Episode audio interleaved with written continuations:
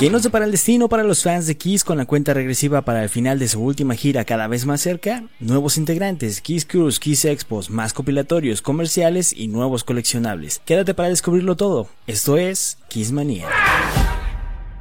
Kiss Manía, novedades, datos curiosos y siniestros de la banda que revolucionó la industria del rock en el mundo.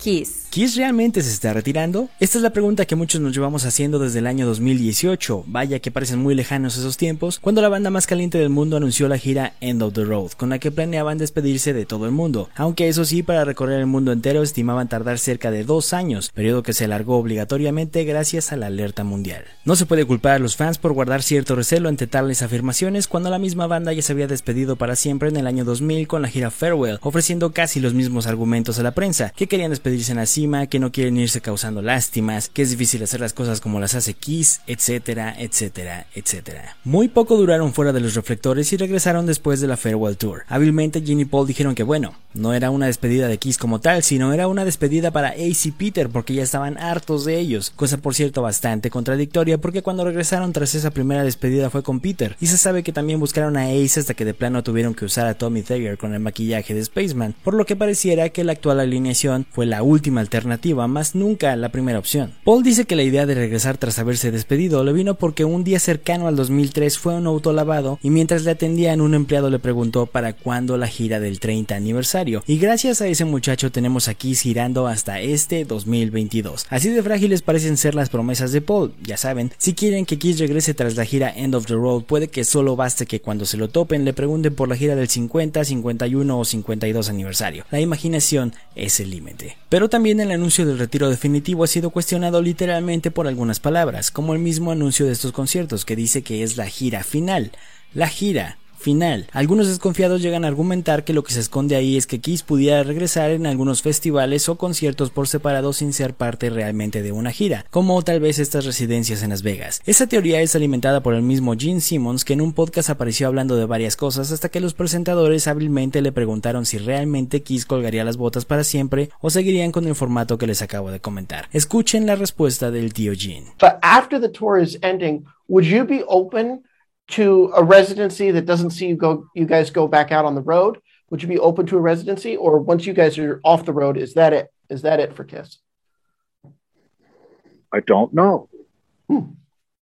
i like that. Keeps yeah. it open. I was going to wear the t-shirt but i decided against it. You know the one that says i promise i'll pull out. So i didn't put that one La última de las teorías y quizá la que más nos vuelve locos a todos es la muchas veces ya comentada que dice que Kiss es más que sus miembros y por ello se le buscaría un reemplazo a Gene Paul para que el legado continúe. ¿Se pueden imaginar a un Kiss girando mundialmente de manera oficial donde ninguno de sus cuatro integrantes sea uno original? Se ha dicho que para ello se podría realizar un reality show estilo American Idol para encontrar al par más digno y vaya que para llenar esas botas se necesita mucho. Lo cierto es que por más que nos gustaría tener a Kiss ofreciendo conciertos, su edad realmente ya comienza a pesar. No podemos ignorar todo lo que ello conlleva y se refleja en escena. Pero recuerden que por más que en verdad se retiren de los escenarios, siempre hay algo nuevo surgiendo y dando de qué hablar. Esto nos lleva al Kiss Cruise, esa aventura vacacional sueño de cualquier quisero donde se suben a un barco unos cuantos miles de fans a vivir una gran experiencia con la banda más caliente del mundo, con conciertos y varias actividades que incluyen hasta Paul Stanley dando cátedra de cocina no es broma. Finalmente se ha anunciado que el Kiss Cruise de este año será el último en el que Kiss estará tocando. Ojo de nuevo con las palabras, el último en el que tocarán, mas no es el último Kiss Cruise. Puede que estén planeando que este proyecto siga, pero quizá con shows solistas, por ejemplo, que en el siguiente se presente Paul con su Soul Station, Gene con su Gene Simmons Band, que incluyan a Ace y hasta la banda de Bruce. Suena una opción viable, Kiss sin ser necesariamente Kiss. Pero bueno, este último Kiss Cruise con Kiss tocando se va a realizar del 29 de octubre al 3 de noviembre, zarpando desde Los Ángeles a Cabo San Lucas y Ensenada, México. Y no, para todos los que pregunten, no hay forma de subir al barco nada más en México. Las reservaciones para esta edición ya están completamente agotadas y sus precios rondaban entre los 825 dólares o 16.800 pesos mexicanos a los 11.790 dólares o 240.133 pesos mexicanos. Las tarifas tienen una gran cantidad de variables dependiendo de si vas solo, con pareja, amigos o tu familia completa. Hasta plan de pagos chiquitos tenían. El boleto incluye el viaje redondo, acceso a los conciertos de Kiss Y las bandas invitadas, comida, bebidas no alcohólicas y varias amenidades para que te desconectes del mundo y la pases bien. Otra nota interesante en torno a la continuidad de Kiss es que se registró entre mayo y diciembre del 2021 en la Oficina de Patentes y Marcas Registradas de Estados Unidos el nombre Kiss Expo y Kiss Museum. Se desconoce actualmente que los van a utilizar. En estos días se ha hecho público que Gene Simmons está mudando su inmensa colección al Kiss Monster Mini Golf de Las Vegas, pero eso al menos hasta ahora no se está manejando como el museo de Kiss. Para mí existen dos posibilidades muy ligadas entre sí. Una es que Kiss viendo el creciente interés de las Kiss Expo organizadas por fans en todo el mundo, decidieron registrar el nombre para evitar que terceros lo usen sin pagar algún tipo de regalías, o de plano viendo el éxito que eso tiene, ya están planeando hacer las suyas oficiales, quizá hasta con todo y museo, tal como fueron las Kiss Conventions. ¿Tú para qué crees que vayan a usar ese registro?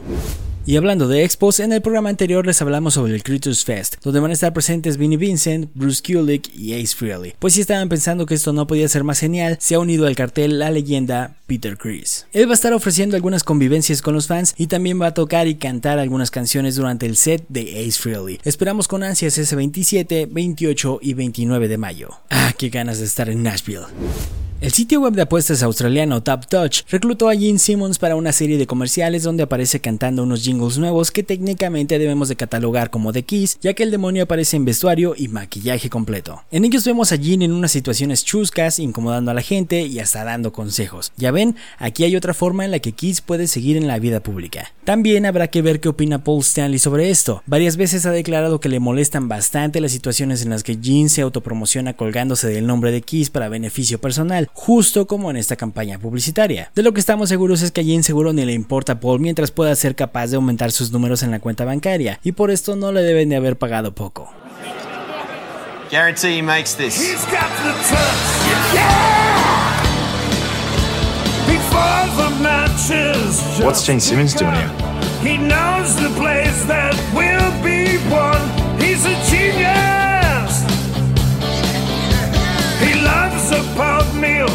that's a fact. Armies rule.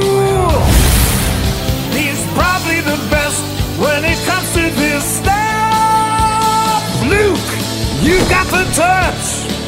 Yeah. You Got the touch? Choose Tap Touch. Who you got for the basketball? You've got the power.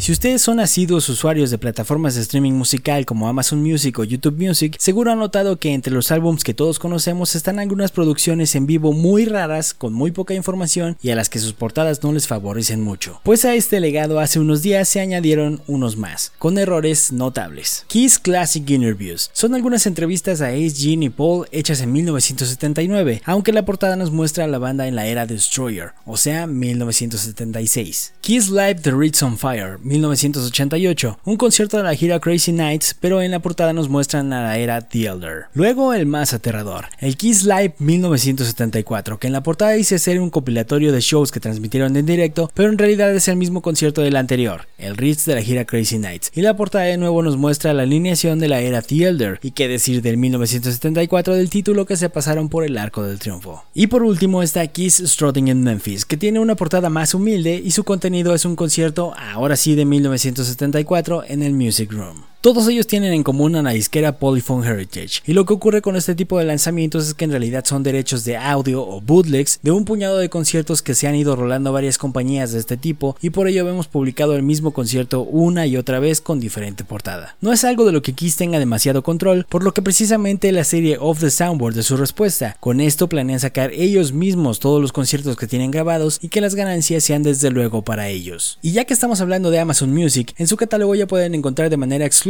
Sonic Boom, ese álbum odiado por unos y amado por otros, que de manera física tiene su exclusividad con Walmart. Si estás buscando reproducirlo de manera legal, ya sabes dónde encontrarlo.